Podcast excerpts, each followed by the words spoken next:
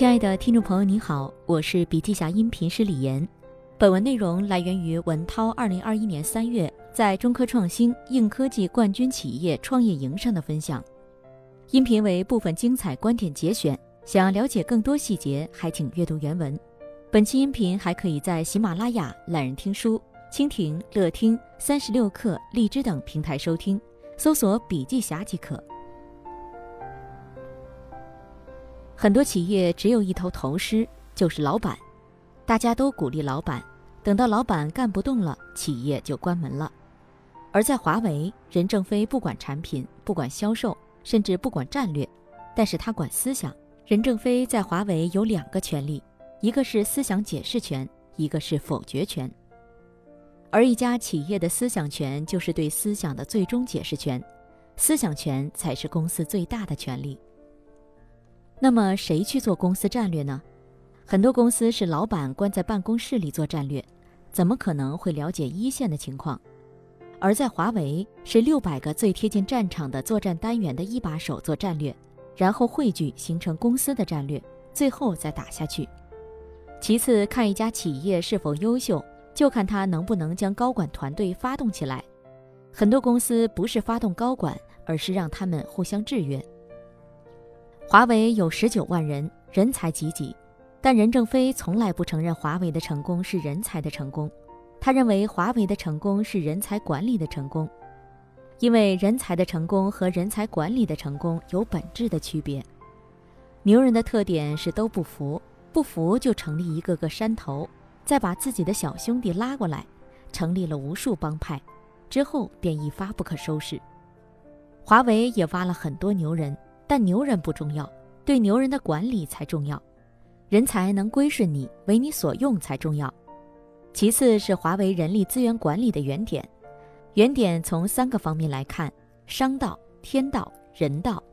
以上三个就是华为管理体系大厦最基础的原点。先说商道，任正非创办华为的目的是什么？盈利吗？的确，赚钱很重要，但不应该是企业的终极目的。是为国家吗？可能也没想这么伟大。那么企业为什么而生？彼得·德鲁克说：“企业只为顾客而存在。”同样，为客户服务是华为存在的唯一理由，没有任何争议。企业回到本质是商人，因此必须将技术转化为产品和解决方案。有客户买单，企业才有存在的意义。企业管理要对准客户，而不是对准老板。也不是对着利润，在社会上只有两类人愿意真心实意地把钱掏出来，一类是父母，一类是客户。很多企业有人拍马屁、演戏、搞来搞去，实际上是企业家自己出了问题。比如做产品找不到客户的痛点和痒点，就是企业家自己是自嗨型的。任正非说：“背靠背的全是客户，研究客户究竟有什么痛点，搞定它。”企业就可以基业长青，真正重要的是全朝一个方向搞定客户，因为只有客户才给钱，赚到钱活下去才重要。再讲天道，物竞天择是自然法则。在非洲的肯尼亚草原，动物大迁徙时，角马遇到鳄鱼，大部分角马可以存活，少部分角马会被吃掉，谁跑得快，谁运气好就活下来了。商业世界中，中小企业有百分之九十的概率会死掉，也是物竞天择。要让员工每个人都幸福的活下去，所以华为强调靠奋斗和才华。进入华为的员工通常也是九八五、二幺幺的硕士和博士，百里挑一。但华为每年的干部淘汰率是百分之十，员工淘汰率是百分之五，也就是说，十九万人每年会淘汰员工九千五百人。下台干部有三百人，一个岗位在职超过三年，人会堕代，这是人性使然，所以人要流动起来，要建立淘汰机制。第三是人道，人能不能奋斗终生？不可能。企业突然哪天成功了，上市了，好日子来了，奋斗精神一定会消失的。接下来就要交给奋斗的职业经理人。有没有无私的人？有，很少。很难碰到，员工到企业图的是什么？两样东西，一个是发财，一个是升官，都是利益交换，不是爱的交换。毕竟企业和员工之间本质上是利益关系。我为什么到华为？因为生活所迫，没有钱。一九九七年，我的工资四百元，华为给我开出五千元的工资，我一晚上没睡觉，第二天就坐飞机去深圳。我没有远大的梦想，奔着钱来的。当物质生活不是主要诉求的时候，我才产生了使命感。华为要求高级干部要有使命感，中层干部要有危机感，基层员工要有饥饿感。基层员工来到公司，房子都买不起，女朋友都谈不起。每天给他们讲愿景和梦想是没用的。每年淘汰百分之十的中层干部，没危机感，位子是保不住的。人性是自私的，管理就要顺着人性来进行。激励的最高境界是利用人性害怕失去的特点。我当年去非洲就是拿着自由换高薪，给我钱我自然就去了。下属做不好想踹他们两脚，能不能踹？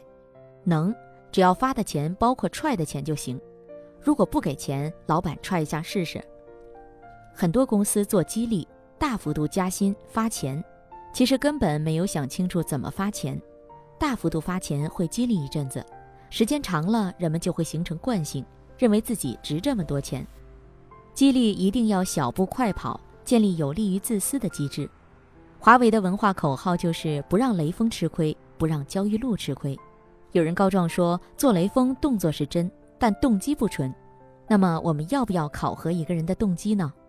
人力资源管理认为，人才管理要了解他的动机、人性部分。人性能不能经得起考验？也许能，但代价会非常大。所以不要考验人性本身，人性是琢磨不清的。自私并不可怕，人性本身就是趋利避害，要用人性的贪婪驱赶人性的堕怠。文化和管理背后是利益驱动体制，很多老板常给员工讲道理，结果发现员工就是不听。但是，一旦和利益挂钩，道理就会有效果，道理才叫道理。所以，任正非说：“从来不质疑动机，我只看你的动作本身。如果是装，装到底就叫真。”如今，很多老板不会管零零后，你每天用六零后的思维去管理他，是你不对。他只是懒得理你而已。零零后喜欢自由，蔑视权威，晚上不睡觉，早上起不来，在岗时间长了没有兴趣，但他们思维活跃，学习能力很强。因此，华为在零零后方面做了些规定：第一，建立内部人才市场。零零后在一个岗位上不想干了，你可以换岗，但换岗的前提是必须在本岗位上做得优秀，不优秀不能换岗。第二，弹性工作。每天早上十点半才上班，但晚上十二点才回来。你去得早就可以早离开，不是必须早上八点半打卡。最后谈谈管理观念，我总结为十条。观念一：没有满意的员工就没有满意的客户。不要调查员工的满意度，没有意义。员工可能今天满意，明天就不满意。事实上，在工作中，大部分员工是不满意的。留下来是因为他怕失去工作。要记住，企业不是保姆，如果员工都满意了，企业就完蛋了。不要追求满意，要强调责任意识，承担责任就给你相应的待遇，没有完成岗位职责，根本就不给待遇。观念二，公平不是激励的重要原则，公平都是相对的，机制可能是公平的，但结果往往都是不公平的。因此，激励一定是具有导向性的。《西游记》师徒四人去取经，孙悟空、猪八戒、沙和尚，谁创造业绩价值最大？毫无疑问，孙悟空创造了百分之九十的业绩。唐僧是个非常好的领导，因为他目标很坚定，就是啰嗦了点儿。猪八戒是文艺委员，一路的欢歌笑语是猪八戒带来的。沙和尚除了吃和挑担子，遇到问题就是大师兄、二师兄。孙悟空拿一万块，猪八戒拿九千块，沙和尚拿八千块，这对孙悟空不公平。但每天念叨不公平的是猪八戒和沙和尚，凭什么比我多一千？沙和尚马上附和：“二师兄，大师兄还比我多两千呢。”孙悟空一生气，翻个跟头跑了。他俩还能坚守二十年。很多企业孙悟空都跑了，猪八戒留下来，企业一定会被淘汰的。观念三，人性化管理不是构建宽松的组织环境。观念四，疑人不用，用人不疑，德才兼备。观念五，管理不存在完美，管理是有颗粒度的，不追求完美，追求效率，有效率才是最好的管理。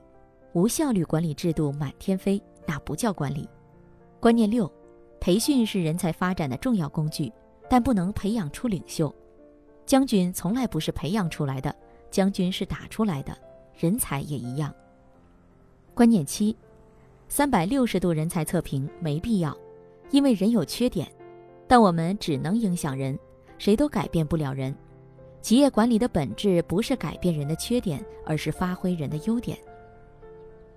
观念八，企业内部不要强调所谓的忠诚度，而要强调职业性，离开了但不带走公司的一片云彩。观念九，设计员工职业发展通道不是必须的。我们常说要给个人进行职业规划，但你们今天走到的这个位置，谁给规划出来的？通常是发现机会来了，需要人，一回头你就在灯火阑珊处，就是你了。所以人的成长很多事儿因为命运，偶然性形成了必然性。关键时不要去解决问题，要抓住机遇，发展才是硬道理。发展了很多问题迎刃而解。